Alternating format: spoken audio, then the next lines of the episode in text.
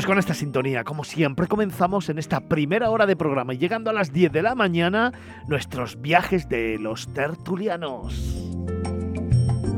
Esa postal maravillosa, breve, intensa, que nos hacen cada uno de ellos de un lugar en concreto que luego será protagonista aquí en Miradas Viajeras.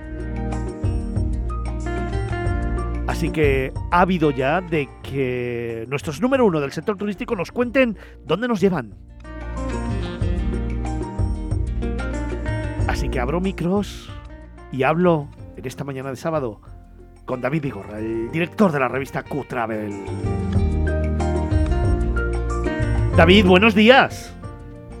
Muy buenos días, Fernando. Un espectacular día.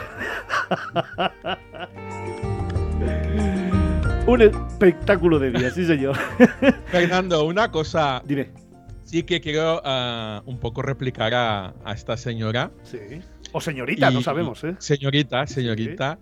Porque tiene razón en una cosa, eh, os habéis centrado en el tema de espectacular, y es que eh, cada día eh, lo noto porque me lo dicen, me lo comenta muchísima gente, que en vez de escuchar música, escuchan podcast, escuchan pues la radio, escuchan charlas, que la gente empieza ya un poco a desconectarse del reggaetón de cada día y el chumba chumba. Y la gente, muchísima gente con los auriculares no escucha música en el tren o en el metro, escuchan podcast.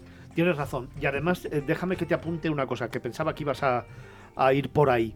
Eh, tienes toda la razón en lo que estás contando, es muy importante, pero es que además esto da otro plus a miradas viajeras y a la radio. Quiero decir con esto que, fijaros, Nuestros oyentes, David, se bajan al mes 407.000 podcasts de miradas viajeras. Es decir, ya no es las personas que conectan la radio hoy sábado por la mañana y la tienen de fondo, no. Miradas Viajeras se escucha para programar un viaje, para conocer un sitio, para disfrutar de una escapada. La gente se baja, vosotros que nos estáis escuchando, os bajáis los podcasts como una guía de viaje. Eso es lo que hace tan mágica la radio, eso es lo que hace tan importante este programa y eso yo creo que es un cambio de tendencia también en la radio. Por eso esa radio nueva que viene, ese eslogan que tenemos en Capital Radio, en esa radio nueva, en esa radio que interactúa con el oyente, que se hace también visible porque estamos empezando las emisiones en vídeo y que realmente yo creo que, que, nos hace tener que tener mayor compromiso y exigencia con nuestro trabajo porque al final la gente nos escucha para emocionarse, David, y eso yo creo que es muy importante, ¿eh? Sí, así es. Mira, y te subo el listón eh, referente al tema de la radio. Esta semana estaba leyendo un, informe que decía que los anunciantes se estaban eh, dando a la fuga de las redes sociales por la poca efectividad y volvían a la radio. Qué bien. Que llevaba los últimos años que había bajado muchísimo el tema publicitario y regresan a la radio porque, ¿por qué? Es, pero es sencillo, es algo que aporta. Claro. Es que las redes hoy ya solo aportan o entretenimiento, pero del, del más supino, o, absolutamente nada. Y es curioso. Sí, se están utilizando mucho para las campañas políticas, para darse de tortas unos y otros y para lanzar mensajes que condicionen el entendimiento y que condicionen a la sociedad. Así que totalmente contigo y totalmente de acuerdo en lo que comentabas y además me alegro que hayas sacado el tema porque es verdad, quizás nos hemos quedado en el email hablando de las palabras y este email tiene mucha más profundidad que simplemente eso. En fin, David, oye, ¿que ¿dónde me llevas hoy? Venga. Pues mira, hoy regresamos a México y nos vamos a San Miguel de Allende. Es la típica, yo creo que es la ciudad colonial por excelencia y es un prototipo de ejemplo de México, ¿no? Ah, la proyección internacional de, de, San Miguel de Allende llegó en el 2008 cuando fue declarada Patrimonio de la Humanidad y aquí ya hubo una explosión en cuanto a conocer la, ciudad alrededor del mundo. Y es que estamos hablando que tiene un centro histórico donde se mezclan brillantemente, por cierto, arquitecturas coloniales, barrocas y neogóticas. Todo totalmente ordenado y distribuido en un manto de calles perfectamente empedradas que evocan a esa época colonial, con esos esas casonas de estilo virreal, de, amplios ventanales y arcos empedrados, es algo que domina toda la ciudad. Y es que San Miguel de Allende, la única forma de cercionarse, de asegurarse de que realmente y de verlo por ti mismo que es una ciudad UNESCO y por qué se lo merece, es caminar, es caminar por sus calles empedradas y ir descubriendo paso a paso todas esas mansiones coloniales que podemos ver y sobre todo sus iglesias y capillas. El jardín, el jardín principal, que es la plaza principal de la ciudad, el corazón, es donde podemos realmente ver y palpar en primera persona esta ciudad. Estamos hablando de que los arcos, los arcos que bordean toda esta plaza de este a oeste y esos edificios coloniales que ahora en sus bajos son tiendas de artesanía y restaurantes, se han convertido en un imán para el visitante. En la cara norte de esta plaza, de la, de la Plaza Allende, encontramos el Palacio municipal, el antiguo Palacio Municipal, que por cierto fue el primer ayuntamiento independiente de México de 1736. Pero lo mejor de la plaza la encontramos en su cara sur. Aquí se erige de forma imponente y solemne las torres de la parroquia de San Miguel Arcángel, que es el símbolo de la ciudad y que la habréis visto en miles de postales, en miles de imágenes de la imagen de, promoción exterior de, México. Muchísimas veces aparece estas, son estas torres y esta fachada de San Miguel Arcángel. ¿Por qué? Esta iglesia que fue construida en el siglo XII de estilo barroco cambió drásticamente en 1880 cuando un maestro albañil, don Ceferino Gutiérrez Muñoz, arquitecto atentos, autodidacta, fue el encargado de reconstruir esta fachada, de hacer una fachada nueva a esta parroquia. Se dice que don Ceferino se inspiró para el diseño en grabados, dibujos y postales de catedrales europeas que llegaban a sus manos, tomando de ellas lo mejor de cada una. El resultante fue una fantástica neogótica y única torre y fachada de esta iglesia que es la más fotografiada de todo México. Qué chulada. Pero es que este jardín, esta plaza principal de San Miguel de Allende da para muchísimo más. De hecho, yo casi he estado un día completo en esta, en esta plaza recorriéndola todo porque no es lo mismo el día y la noche.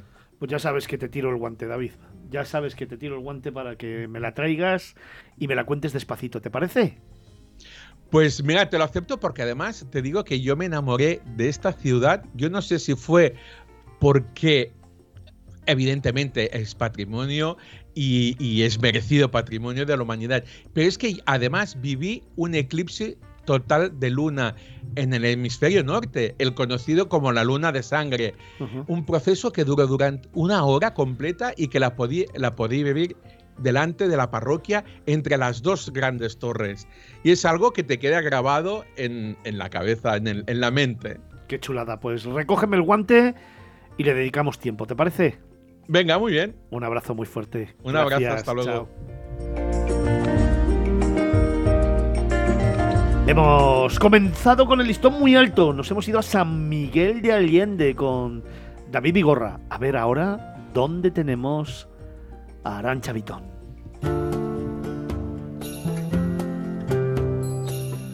Arancha, buenos días.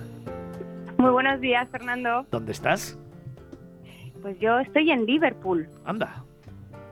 Sí, sí, sí, os quería contar porque la verdad que me he llevado una grata sorpresa visitándola es una visita con muchísimo ambiente, hay mucha gente por las calles y bueno, la cultura musical es inherente en la ciudad. Han, nacido muchos grupos de música y el más mítico que todo el mundo conoce son los Beatles. Y nada, bueno, pues vas paseando por las calles y son calles empedradas, todo el centro histórico es así empedrado y vas viendo como una ciudad eh, arquitectónicamente hablando un poco parcheada porque ves eh, edificios muy majestuosos con un estilo neoclásico. Al lado tienes otro edificio, pero más estilo victoriano, con ese ladrillo rojo. y al lado tienes un centro comercial, ¿no? De los de ahora. Entonces es, muy curioso ir paseando por la ciudad, pero es verdad que tiene tiene su sentido, tiene su historia, porque es una de las ciudades, bueno, fue la ciudad más importante en comercio marítimo exterior con Estados Unidos allá por 1700. Y entonces toda esa riqueza que, que tuvo la ciudad gracias a esto la invirtieron en construir estos edificios públicos con ese estilo neoclásico. Y luego ya, bueno, pues a partir de principios del siglo XIX ya empezamos a ver esa otra estructura más de estilo victoriano de ladrillo rojo. Y os comentaba así un poco con el ejemplo burdo de, un centro comercial, pues también porque, bueno, las ciudades van evolucionando, ¿no? Se van modernizando, pero lo contaba un poco porque el 70% del centro de la ciudad eh, fue bombardeado durante la Segunda Guerra Mundial. Hitler le, puso foco a Liverpool, era una ciudad estratégica por entonces y, y, bueno, pues destruyó prácticamente todo el centro de la ciudad y han tenido que ir reconstruyéndola. Y bueno, yo recomendaría un paseo. La verdad que se recorre fácilmente, en, en, unas horitas puedes ver Liverpool, pero bueno, caminar hasta el muelle del Rey Alberto, hasta llegar al, río Mersey, tan famoso. Em, luego también, si alguien quiere ver la ciudad desde arriba, hay una torre que antiguamente era, era una chimenea que luego prohibieron por motivos ecológicos, pero la, la torre se llama Radio City y tienes unas vistas maravillosas de, la ciudad, un 360 estupendo. Pero bueno, me pides una postal, yo te voy a hablar de, mi lugar favorito estos días. Ese rincón. Que es, es la caverna o The Cavern, que es, es un club de que ahora un club de música, pero bueno, antiguamente era una bodega donde guardaban las frutas y las verduras, pero luego a lo largo del tiempo pues lo fueron adaptando. Y es muy curioso porque vas bajando las escaleras y ves un bar con un escenario al fondo, abovedado, de, ladrillo rojo también, pero es muy pequeñito, es, es, un sitio muy chiquitito. Entonces, imaginarte que en ese, en ese bar han tocado los Beatles, nada más y nada menos que 292 veces. Madre mía. ya, sí, Además, lo curioso es en el espacio de tiempo, porque fue en dos años y medio tocaron 292 veces. Hay una placa dentro del bar. Y bueno, imaginarte ahí a The Queen, ¿no? O Eric Clapton, Rod Stewart, Oasis, todos estos grupos, todos estos músicos Luego quisieron ir a The Cavern por, por todo el prestigio que les había dado The Beatles al lugar.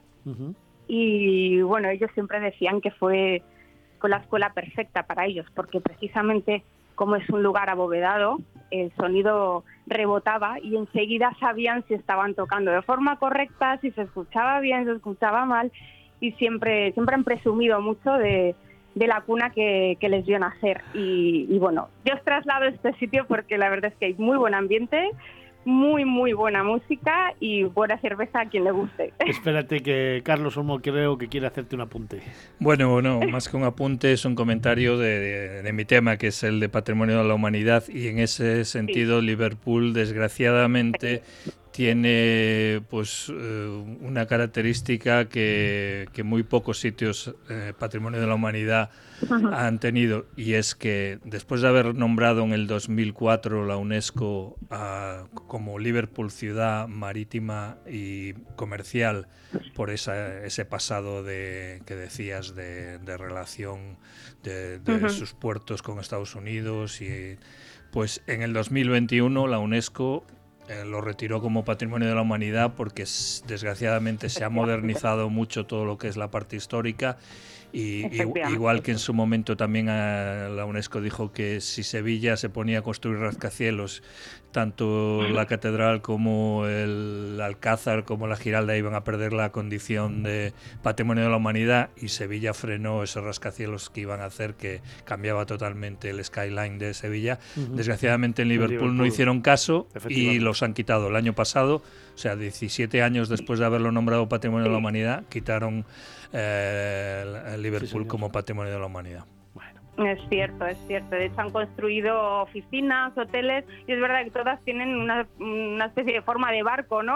Para intentar bueno, seguir esa cultura marítima, pero sí, efectivamente sí se lo retiraron por es eso. Que, Recibieron avisos y no hicieron caso. Fíjate que, que, estaba escuchándote la postal y cuando nos estabas narrando esas construcciones de ladrillo y esas construcciones neoclásicas y las anteriores, y yo estaba pensando precisamente en la evolución de la ciudad, en la imagen que tengo de Liverpool, que he ido dos o tres veces, y el skyline que tiene y la modernidad ha chocado directamente con lo que fue en su momento aquella época, ¿no? de, de oro casi. Es que es así, a veces, a ver, a veces la UNESCO tiene un criterio bastante flexible, porque por ejemplo, pues eso, con lugares que fueron destruidos en guerras, en el caso de, gran parte de Liverpool lo, fue, pero es que esto es una, digamos, atrocidad reciente, ¿no? Eh, porque yo, por ejemplo, cuando hice el recorrido por todo el patrimonio de la humanidad de Alemania, que me lo había encargado la Oficina de Turismo de Alemania. Obviamente Alemania fue uno de los países más destruidos durante la Segunda Guerra Mundial y había sitios que estaban reconstruidos en un 80%, eso sí, con una fidelidad total al original, pero normalmente la UNESCO eso no, no le es suficiente. No, si, se ha perdido el original, no vas a ser. Lo que pasa es que la UNESCO en algunas ocasiones ha nombrado Patrimonio de la Humanidad, corre, eh, corrígeme si me equivoco, a determinados barrios, no la ciudad, sino barrios, ¿no? Y en Liverpool podrían haber mantenido alguno de ellos. Exactamente, sí, sí, es que es eso. Eh, bueno, por ejemplo, eh, Sevilla, lo que es la ciudad, no es de la Humanidad, solamente es la catedral, el Alcázar y la, la Giralda. Pero si te nombran todo lo que es la parte histórica, como Santiago de Compostela, a nadie se le ocurriría hacer en el casco histórico de Santiago de Compostela un edificio de 20 plantas. ¿Por qué? Porque la UNESCO directamente te va a eliminar el, nombramiento. Bueno, eh, es la postal que nos ha traído Arancha Vitón. Está en Liverpool. Se fue de Madrid a Cádiz, de Cádiz a Liverpool y de Liverpool espero que a Madrid, ¿no? Sí, allá ya me vuelvo, ya me vuelvo prontito a Madrid, en unas horas. Venga, pues te echamos de menos a ver si a ver si la semana que viene ya te tenemos en los estudios. Un beso fuerte, buen viaje de vuelta. Muchas gracias, un beso a todos. Picazo, Antonio, ¿dónde nos llevas tú? Nos vamos a Praga. Venga. Y vamos a visitar el café, el muy eh, estimado conocido y famoso Café Slavia. Slavia, sí señor. El Café Slavia de, Praga, que el cual se inauguró en 1884 y todavía eh, conserva ese cierto aire art deco de sus mejores y viejos tiempos, eh, con sus espejos, sus maderas y sus uh, mármoles, ¿no? Aunque a mí lo que más me interesa y siempre me ha agradado más de, este local eh, son las preciosas vistas que tiene a través de sus enormes ventanales, eh, a través de los cuales se ve el monumental Teatro Nacional, que está justo enfrente, y eh, por otra parte, de, por otro lado del, café, mm, que es también lo que yo creo que lo que más me interesa de la vista, es el puente que da al, al río eh, moldava o Blatva, si hablamos en checo, hoy estamos eh, hablando diferentes idiomas, ¿no? El café es muy acogedor, los, sobre todo en los días del severo invierno checo. Eh, yo he estado en Praga varias veces, tres veces, y dos veces en invierno y una en primavera, y yo prefiero la Praga invernal, ¿no? Y entonces es, muy acogedor después del frío y de los paseos que puedes hacer por Praga, tanto en la parte vieja, eh, Stare Mesto, Nove Mesto o Malastrana, que es la, parte, digamos, eh, antigua de, Praga. Eh, pues luego te metes en el Café Slavia con su calefacción y tiene su, punto excelente en cuanto al, acogimiento climático, por lo menos, ¿no? Entonces prefiero eh, también eso y, hubiera preferido, y de hecho lo, eh, que pasa es que ya eso ya no tiene solución, como estamos hablando, ¿no? Eh, el, ambiente que tenía en su etapa anterior al cuando, em, cuando era todavía con la influencia de del ambiente soviético, cuando cuando en la República Checa, que entonces era Checoslovaquia, pues tenía, sí, cierto, era un poco sombrío el, ambiente, un poco triste, pero mm, lo, prefiero, o entonces lo prefería, a un, el ambiente un poco, mm, eh, un poco frío, un poco artificial que hay ahora, porque ha habido una cierta remodelación. ¿no? Entonces, eh, en cualquier caso, me quedo con su, un poco con su historia, fue eh, centro de sus tertulias, cuando aquí hablamos en la temporada pasada de aquel especial de Kafka que hicimos, Kafka iba a este, a este café, a, sus reuniones, a sus tertulias, Rilke también, y entonces eh, aquí también se, se, reunía el famoso grupo intelectual de David Seal, al frente del cual estaba otro de los intelectuales, excelente escritor y premio Nobel, Seifer, Yaroslav Seifer, y igualmente este, mm, este café sirvió como punto de encuentro para los disidentes anticomunistas como protesta, eh, eh, sobre todo en 1968, eh, ante la invasión de los tanques y tropas del Pacto de, Varsovia, ¿no? Entonces, eh, su cercanía con el Teatro Nacional, pues mm, resulta que acogía con mucha frecuencia pues, a reconocidos compositores, intérpretes, directores de orquesta, también a políticos como Blabgak eh, Havel.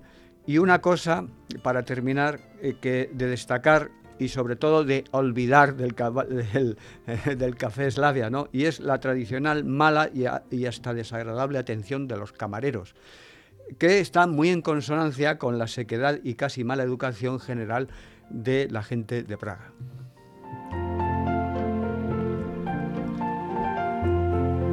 Es la postal de Antonio Picasso con su firma de siempre. No podía faltar, claro. y en directo más todavía, que queda así como más... Más natural. Aquí no le podemos cortar. Para mitigar un poco ese efecto que cuenta Antonio, os contaré. Espectacular efecto, ¿no? es espectacular efecto. Oye, llevamos solamente una vez o dos, que lo hemos dicho. ¿eh? Sí, sí. Y, además aposta. Y de cachondeito. Y además aposta, ¿eh? no, ha salido todavía ni una, ni una forma de forma natural todavía. Eso ¿eh? es que decía que a eso de las cuatro y media, cuatro y veinte, cuatro y media, en el Café Slavia, en Praga, intenta colocarte en alguna de las mesitas que está colocada al lado de las vidrieras. Entra el sol y genera una imagen increíble, maravillosa sensual. Bueno, con el eh, río eh, tan plácido y tan tranquilo. Es muy bonita esa imagen. ¿eh? Que va precisamente al ritmo de, la pieza que escribió Smetana, que es el Moldava, dentro de Mablas, que es la, pieza que dedicó a su país. Él era un compositor nacionalista. Y entonces, si escuchas la parte que es la, segunda pieza de, Moldava o, o, es exactamente cómo circula el fluido del río. Sí, sí, efectivamente. Y eso, se ve desde la Eslavia. Por eso os cuento porque he tenido la oportunidad de, hacer bastantes fotografías precisamente desde esa mesita que os digo. y es un momento de verdad inolvidable, ¿eh? de verdad de los que hay que, de los que hay que vivir. Esa sí que es una postal bonita. Te cuento que comenzábamos en San Miguel de Allende con David Vigorra, después nos fuimos a Liverpool con Arancha Vitón, hemos estado también en el Café Slavia de Praga con Antonio Picazo y quiero saber dónde nos lleva Carlos Olmo, el director de Vagamundos. Pues yo os traigo una ciudad grandiosa y de verdad que se le puede aplicar perfectamente en este caso el sinónimo de espectacular a Trieste. Y que además, fíjate, sin, sin saber eh, los otros rincones que iba a haber en el día de hoy, hay una relación directa con el que nos acaba de traer Antonio. Y es que tanto Praga como Trieste eran ciudades muy importantes del Imperio Austrohúngaro. Austrohúngaro, Y concretamente Trieste era las, la única salida que tenía el Imperio Austrohúngaro al mar Adriático y sirvió para que el puerto de Trieste compitiera con Venecia, que recordar que pues Venecia se construyó, esa arquitectura espectacular de Venecia se construyó gracias a los dineros de pues, la flota veneciana que dominaba gran parte del Mediterráneo. De la mercadería veneciana, de los mercaderes. Y entonces eh, Trieste era una competencia y cuando eh, Venecia entró en decadencia, pues fue la época de más esplendor de Trieste. Perteneció durante más de seis siglos al Imperio Austrohúngaro además tiene una historia de más de 2.000 años, o sea, viene de la época romana, y eh, después de la Primera Guerra Mundial eh, quedó oficialmente anexionada a Italia. Pero se puedo decir que de mi corta estancia, porque fueron dos días, a día de hoy hay un sentimiento en Trieste todavía de que no son 100% italianos y de hecho en la arquitectura lo ves, ves palacios de estilo veneciano porque pertenece a la misma región de, Italia que Venecia, pero luego ves muchísimos edificios públicos y muchísimos eh, palacios de un estilo totalmente austrohúngaro, parecería eh, por en algunas zonas eh, Viena, si no fuera porque tiene un puerto pegado y, uno de los sitios que visité, además cené y disfruté, es el café más antiguo de, Trieste, el café Tomaseo. Por supuesto ha sufrido varias reformas, pero es que fue fundado, eh, construido en el 1824, eh, pero fundado como café en 1830. Y entre otros muchos intelectuales que, que vivieron en Trieste a principios del siglo XX eh, está James Joyce, uno de los escritores en lengua inglesa, o podemos decir uno de los escritores más importantes del, mundo. Y gran parte de los capítulos de El Ulises los escribió allí. Y Trieste fue la ciudad en que más tiempo vivía, porque eh, James Joyce es una cosa curiosa, porque de una manera o de otra Irlanda siempre estaba en sus obras, pero él decía que para que los, irlandeses que se preciaban de serlo se tenían que ir de Irlanda, tenían que vivir por cualquier lugar del mundo, pero tenían que vivir fuera. Y él vivió er, bastante errante en varias ciudades, en París, pero en Trieste fue donde más tiempo estuvo, casi 15 años, y donde escribió una gran parte del Ulises que está considerada... Una obra mm, una obra fundamental de la literatura, una gran novela jamás leída. Sí, es, es, es, curioso porque yo muchas veces digo que eso, que el Ulises es como el Quijote, eh, que todos lo decimos o no, nos atrevemos a decir que no lo hemos leído. Yo no lo he leído. Bueno, pues mira, alguien, alguien que de verdad lo reconoce. No lo he leído. Y, y en el caso de Ulises con más razones, ¿no? Probablemente. Carlos, ¿me lo vas a traer como destino? Sí, sí, sí, por supuesto. Tiene una historia fascinante y pasear por sus rincones es, no voy a decir espectacular, es grandioso. Pues Trieste nos queda ahí en el tintero. A ver si Vincenzo en un minutito nos trae un destino. Venga. Pues mira, eh, te voy a traer un destino precioso que yo hubiera querido dedicarle mucho más tiempo, porque la verdad que es. Bueno, pero tenemos más programas y tenemos más tiempos, ¿eh? Sí, Venga. Eh, a ver, hablamos de una ciudad en Terramaña, Tarazona. Tarazona, qué bonito es. Qué bonito es. Y yo la verdad que le tengo un, cariño especial. Y nada, yo ha sido una de las primeras ciudades que he visto, en realidad, en, en, España. Y, y, es la ciudad natal de Paco Martínez Soria. Sí, señor. O sea, la verdad que yo, eh, además, aprendí español con Paco Martínez Soria. Os lo prometo. O sea, eso, nos lo tienes que detallar. Ya, es que. Te voy, a, te voy a proponer una cosa. En el próximo fin de semana nos haces un tarazona. ¿Te parece? Venga, sí, Hacemos porque. un destino nacional contigo. Porque la que va a estar divertido. Hay mucho que hablar: el cipo de gato, la catedral muchísimo que hablar. te, pues te lo preparas bien, te lo preparas bien y lo hacemos el próximo fin de semana, ¿te parece? Pero con, por la mano, con la mano de Carlos. Y con Felipe y conmigo. Venga, vale, vale, vale. Me lo apunto. Nos vamos acercando a las 10 de la mañana en este programazo en Capital Radio, Miradas Viajeras. No te vayas, tan solo unos minutos para unos consejos y regresamos aquí a Capital Radio, Miradas Viajeras.